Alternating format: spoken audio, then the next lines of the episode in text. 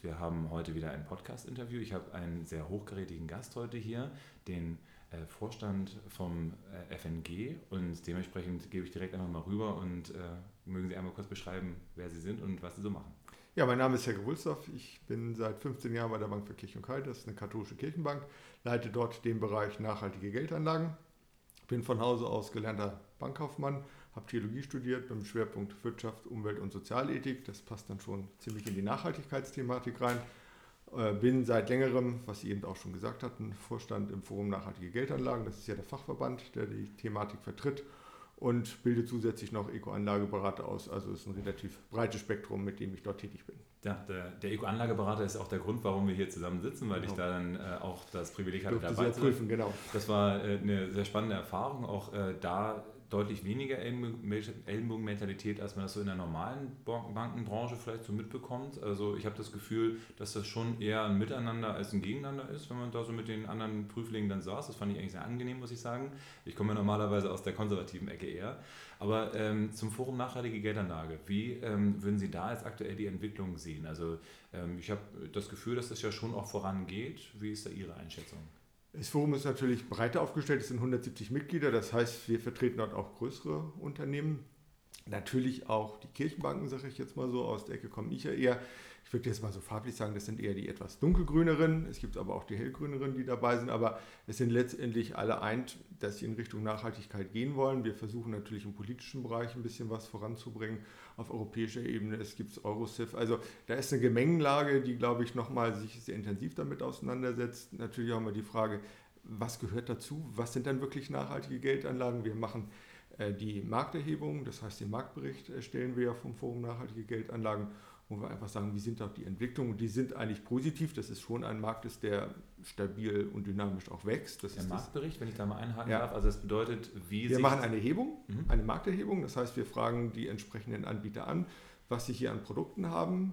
Äh, und das wird dann zahlenmäßig umgearbeitet, aufgearbeitet in verschiedenen Assetklassen zum Teil in verschiedenen ähm, auch Umsetzungsstrategien, dass man sagt, was ist ESG Integration, was sind dann wirklich Themenfonds, was sind dann auch wirklich Ausschlusskriterien, das wird abgefragt in einem Fragebogen, das läuft jetzt auch gerade wieder an, mhm. die ganze Sache, und dann wird meist im Juni wird es dann veröffentlicht. Wir hatten im letzten Jahr ein Potenzial, glaube ich, von rund 420 Milliarden Euro mhm. äh, hier im deutschsprachigen Raum. Das ist dann auch für Österreich, Schweiz mit dazu. Und ich glaube, in Deutschland waren es wirklich 420 Milliarden. Milliarden Euro. Das ist schon eine stolze Summe.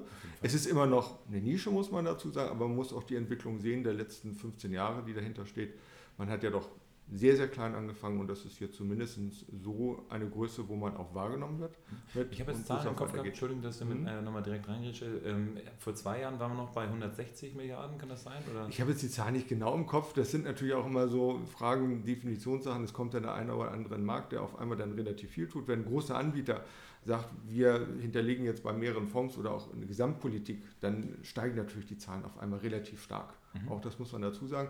Und es sind auch in den letzten Jahren jetzt einige größere in den Markt reingegangen. Es ist also nicht nur jetzt eine Geschichte kleinerer Banken oder was kleinerer Anbieter. Welche kann ich ja, was für Namen kennt man dafür? Das ist jetzt ein Beispiel wäre zum Beispiel Union Investment, die sich auch relativ stark hier sich einbringen auch, weil die auch ihre Fondspalette deutlich ausgebaut haben und auch eine Gesamtbankstrategie auch entwickelt haben, zu sagen, wo gehen wir, welche Themen sind einfach die, die wir spielen wollen. Das Thema Klima ist natürlich ein großes Thema, das Thema äh, SDGs, die äh, Development Goals der Vereinten Nationen, die 17 Stück, die wir haben. Also es gibt so verschiedene Baustellen, die wir einfach haben wo die ähm, Unternehmen dann entsprechend tätig sind und hier auch Sachen wirklich voranbringen wollen und auch jetzt auf einmal einen Legitimationsrahmen haben. Also wir als Kirchenbanken haben natürlich immer Papiere von den Kirchen gehabt. Die evangelische Kirche hat ihren Leitfaden, die katholische Kirche hat die Orientierungshilfe. An denen arbeiten wir uns sozusagen als Kirchenbanken ab. Das mhm. ist unser Thema. Und äh, wenn man jetzt in Anführungsstrichen im weltlichen Bereich tätig ist, dann gibt es natürlich diese SDGs von den UN, die einfach hier als Agenda 2030 für die, äh, unsere Weltgemeinschaft festgelegt worden sind wo ähnliche Themen gespielt werden. Es geht auch dort um Menschenrechtsfragen, es geht um Arbeitsrechtsverletzungen, es geht um Thema Klimawandel, es geht um Gesundheit, Bildung, also all die Themen letztendlich, die die Weltgesellschaft betreffen. Und hier werden entsprechende Produkte dann entwickelt auf diesen Themenfeldern und letztlich ist es dann so, dass man sagen kann, zwischen diesem kirchlichen Bereich, den ich jetzt ja eher vertrete, und dem, was äh, breiter aufgestellte Unternehmen dann auch haben, sind halt sehr, sehr große Schnittstellen und das geht äh, in eine gemeinsame Richtung, in mhm. Richtung Nachhaltigkeit und das Bei verbindet uns. Union Investment hatten Sie jetzt ja eben mhm. gesagt. Ähm, äh, diese Entwicklung rein in Nachhaltigkeit, ist es dann so, dass dann äh, gesagt wird, wir krempeln den Laden komplett auf links? Also muss man sich das so vorstellen, dass dann wirklich gravierende, grundlegende Veränderungen dann da stattfinden? Oder ist es eher so, dass die halt sagen, naja, eigentlich machen wir es sowieso schon und wir justieren einfach nochmal ein bisschen nach? Wie ist das so in Ihrer Wahrnehmung? Also ich glaube, das ist ein Transformationsprozess. Also es ist jetzt nicht, dass man von heute auf morgen das Ding jetzt irgendwie umklappt, einen Schalter umdreht und sagt, jetzt ist auf einmal alles nachhaltig. Das funktioniert nicht. Das wird systematisch aufgebaut. Das sind, glaube ich, auch viele Sachen, die man einfach einfach macht, weil man sich auch schon damit auseinandergesetzt hat. Also die Frage, was die UN zum Beispiel hat in Bezug auf geächtete Waffen. Das sind Themen, da beschäftigen sich auch die großen Häuser mit, da eben rauszugehen. Das hat man schon. Die Frage ist irgendwann, wann tritt man damit nach außen? Und das ist, glaube ich, dann nochmal so ein Schub, den es dann einfach gibt, wenn man sagt, haben wir eigentlich schon immer gemacht, aber wir treten jetzt einfach offensiv auch damit nach außen, dass es eben bestimmte UN-Erklärungen gibt zur Biodiversität oder wie auch immer zu verschiedenen Themen. Die ILO-Standards gehören hier beispielsweise zu. Und dass wir sagen, das ist einfach das, was die Weltcommunity auszeichnet. Das ist sozusagen so ein Qualitätsstandard, den wir einfach haben und den baut man dann ein als Mindeststandard erstmal. Wir als Kirchenbanken gehen natürlich nochmal deutlich darüber hinaus, dass wir einfach sagen, da sind noch andere Fragestellungen, die uns jetzt nochmal sehr spezifisch aus kirchlicher Sicht auch irgendwo interessieren, wo es einfach um das Wohl des Menschen geht, äh, wo wir einfach dann sagen, Thema Todesstrafe beispielsweise, Abtreibung, Stammzellforschung, das sind nochmal Sachen, die nochmal sehr viel spezifisch in eine Richtung dann gehen, die wir verstärkt dann auch noch haben. Als Add-on, sage ich jetzt okay. so. Und äh, wenn wir über Spezifika sprechen, also Sie haben jetzt ja über Eurosif auch was gesagt, mhm. äh, FNG ist ja so eine ähm, eher im deutschsprachigen genau. Raum unterwegs.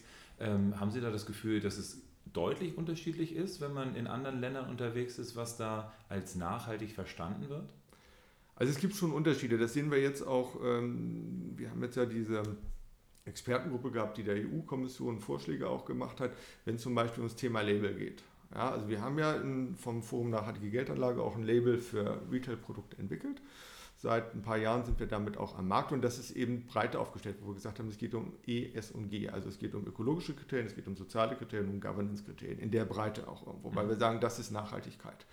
Äh, wo ESG sozusagen drin ist, auch irgendwo ist auch die Nachhaltigkeit mit drin. Andere gehen dann eher ran, ich weiß jetzt nicht, in welchen Ländern was wie vorangetrieben wird, weil ich auf internationaler Ebene auch nicht ganz so stark tätig bin, aber die haben zum Beispiel, dass sie sagen, sie wollen ein grünes Label haben, wo es dann verstärkt um Umweltfragen mhm. erstmal nur geht. Das ist ein Einstieg, glaube ich, wo man aber auch gucken muss, wie sieht es aus mit den anderen Fragestellungen, weil ich glaube, man kann heute nicht mehr sich nur auf eines von diesen drei Themen E, S und G fokussieren, dass man sagt, wir machen nur Umwelt oder wir machen nur Soziales oder nur Governance, sondern die Vernetzungsproblematik ist so groß mittlerweile, dass man einfach sagen kann, nehmen Sie das Thema Klimawandel als zum Beispiel. Ja.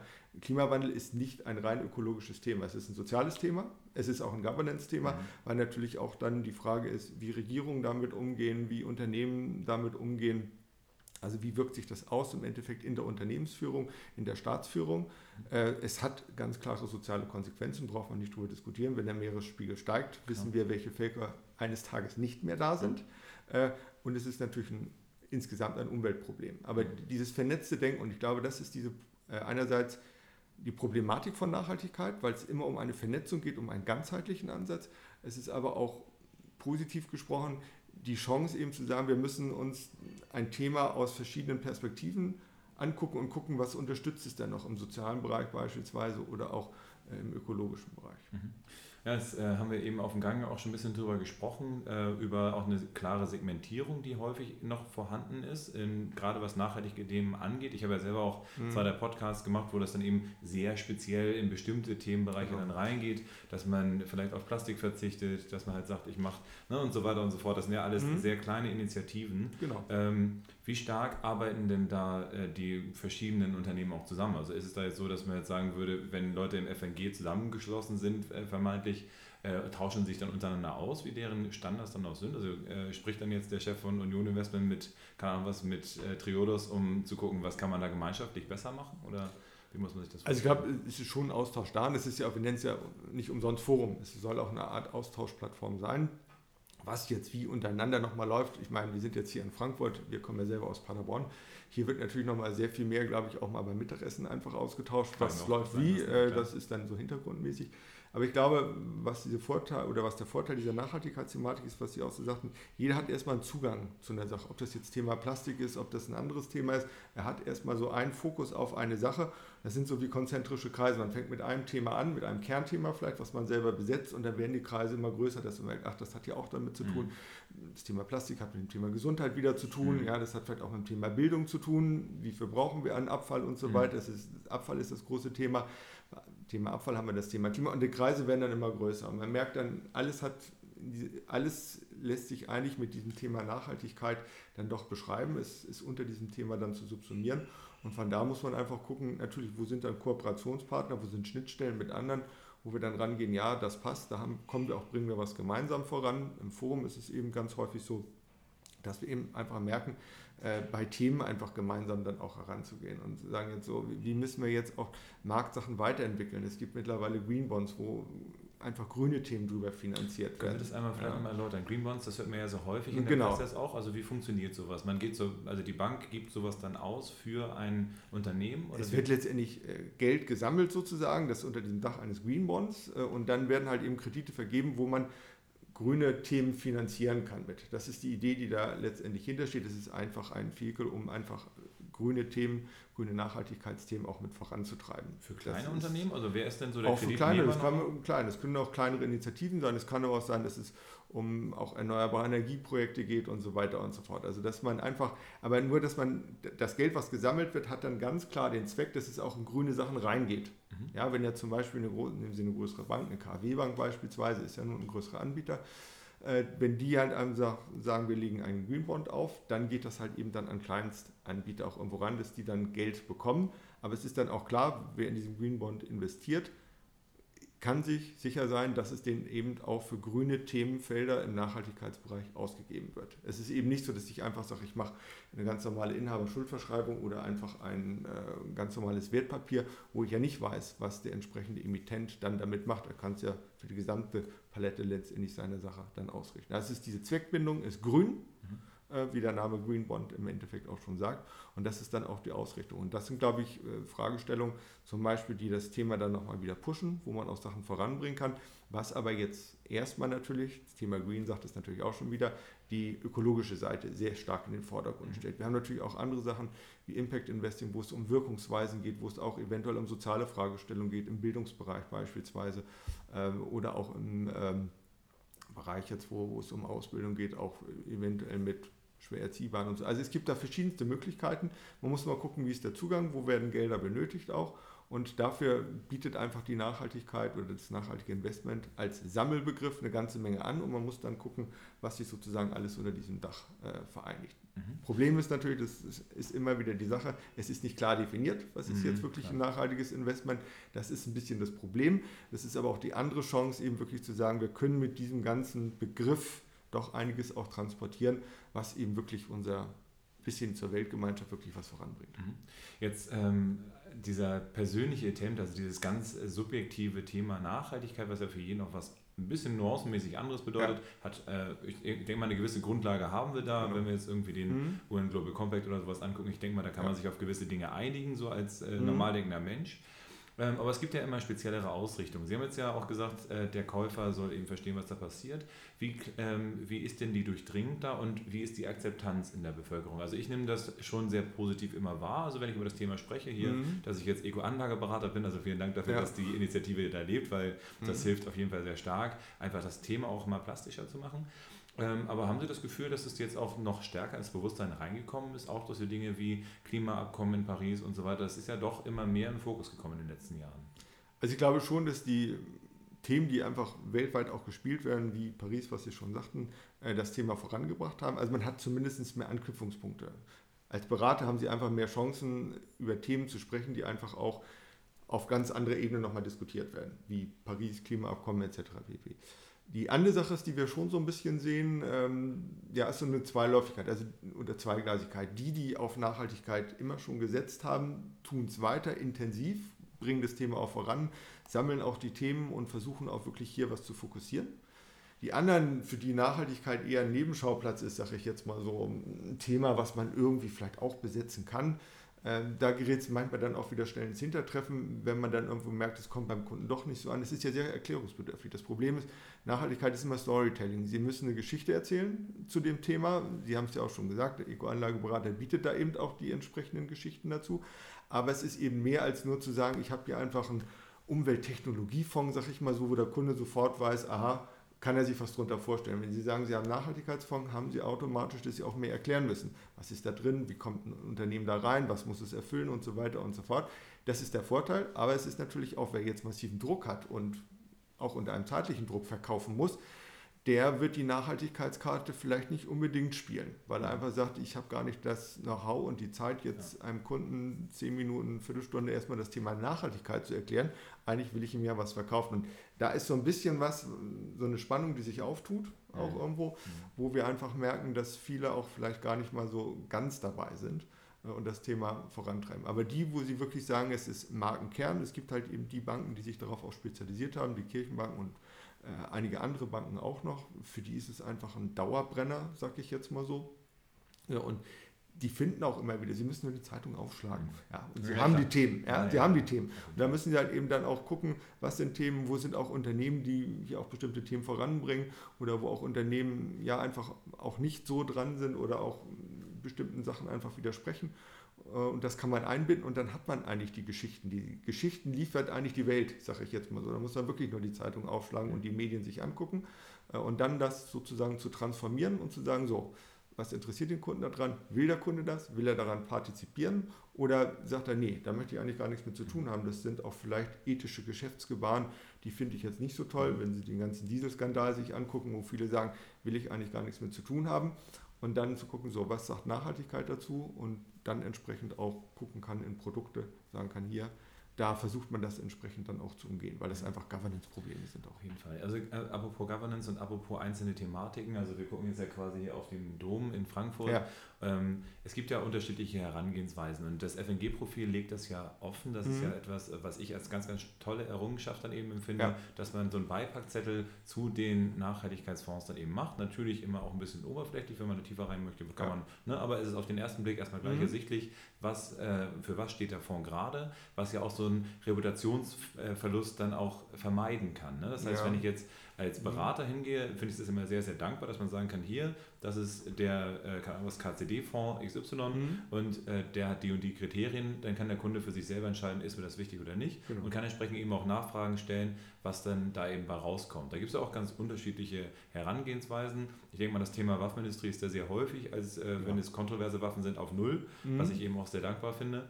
Ähm, aber es gibt dann natürlich andere Sachen wie jetzt irgendwelche ähm, Stammzellenforschung oder grüne Gentechnik ja. und so weiter, wo man dann auch spezielle Sachen dann äh, mhm. mal machen kann. Das äh, Universum erweitert sich auch immer weiter von den FNG-Profilen, richtig? Ja. Da also das, das, ist ja eine Frage der Transparenz, weshalb wir das gemacht haben. Weil wir einfach gesagt haben, der Kunde wünscht das ja, was ist da drin? Er will auch eine gewisse Vergleichbarkeit haben. Genau. Das gehört auch zur Transparenz. Ja. Also nicht nur zu sagen, ich habe jetzt ein Fondprodukt, da ist die Transparenz, weil ich jetzt dann weiß, was da drin ist und was nicht drin ist, mhm. sondern auch in der Breite zu sagen, was gibt es da noch an anderen Produkten auch, um einen gewissen Vergleich einfach für sich selber machen zu können. Passt mir das oder passt mir das nicht? Es gibt immer wieder auch, das haben wir auch im Marktbericht erhoben, so eine Art Top Ten der Ausschlusskriterien, wo okay. sie ja sagten, Rüstung Militär ist Ach, dabei, okay. äh, Kinderarbeit ist ein Thema, Menschenrechtsverletzung ist Thema, Arbeitsrechtsverletzung. Also die gibt es dann schon. Mhm.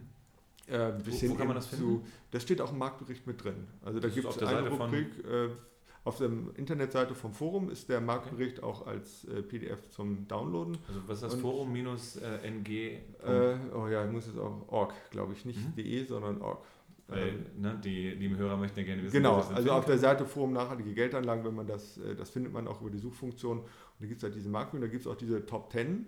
die wir einfach auch abfragen. Das sind halt eben die, die Klassiker, die es dann gibt, ein bisschen eben zu Suchtmittel, Pornografie, mhm. Alkohol, Tabak, das sind so die Klassiker, die mhm. es dann irgendwo gibt.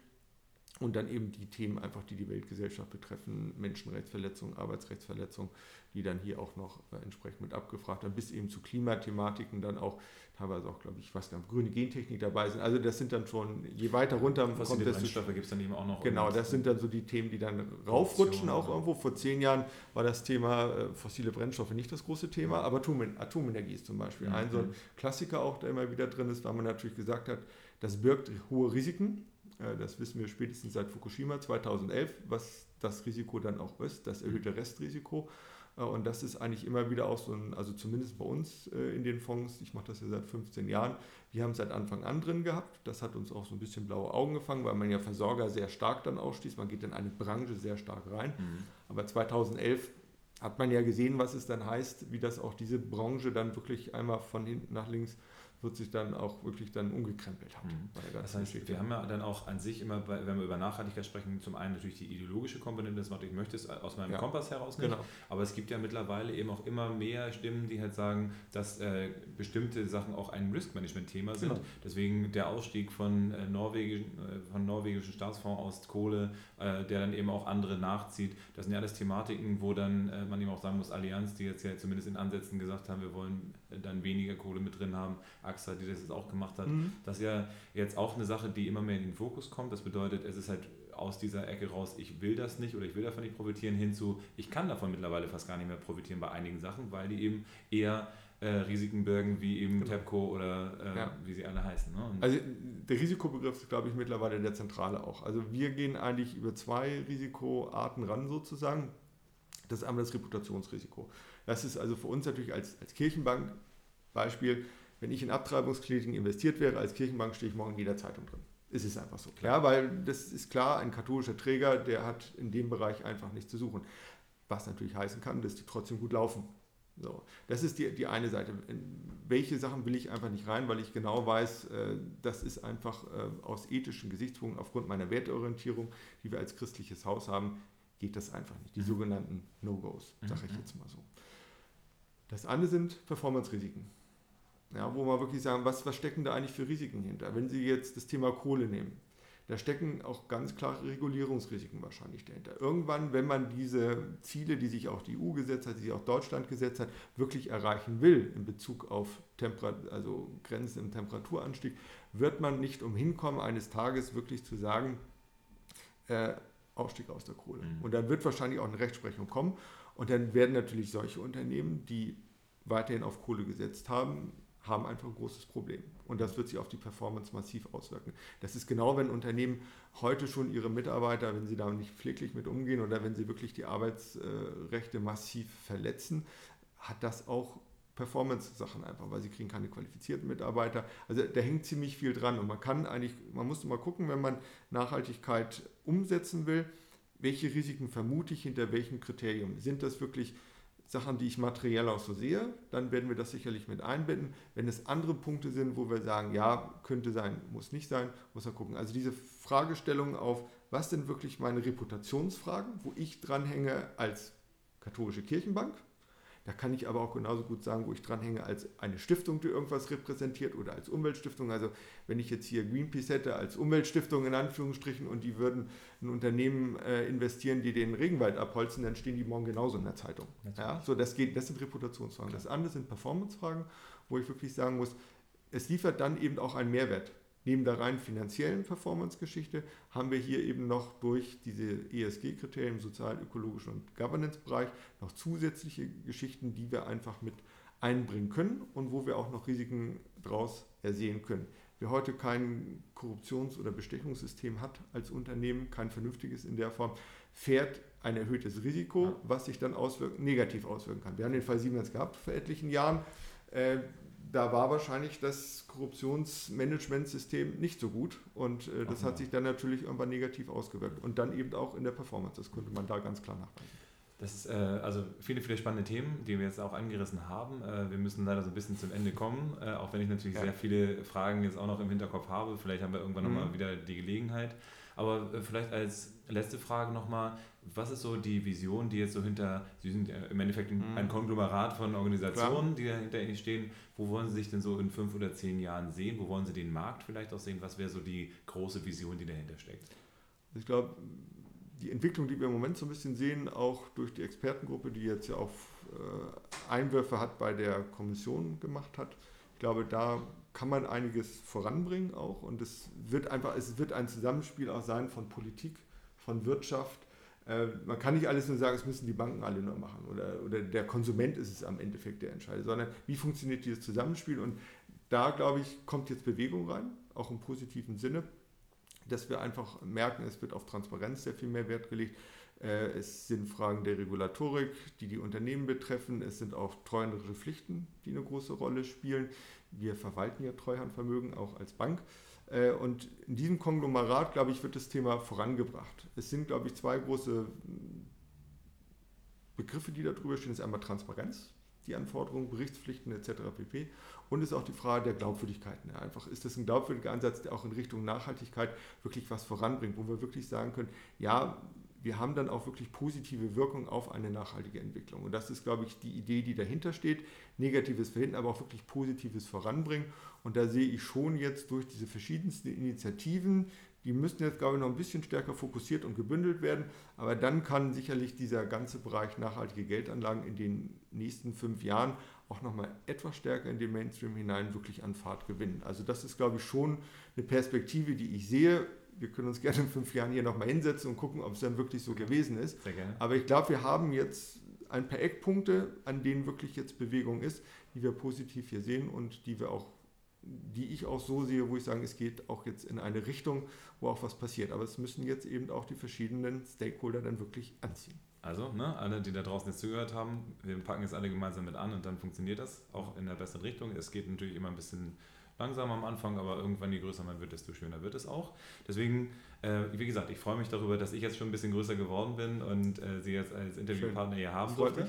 Und ähm, ich freue mich auch, wenn ihr das nächste Mal wieder einschaltet. Nächste Woche wird wieder ein Podcast sein und äh, freut euch schon auf die nächsten Interviewpartner. Schön, dass ihr da gewesen seid und ich wünsche euch einen schönen, äh, ja, einen schönen Start in den Februar jetzt und wir hören uns. Bis dann. Ciao.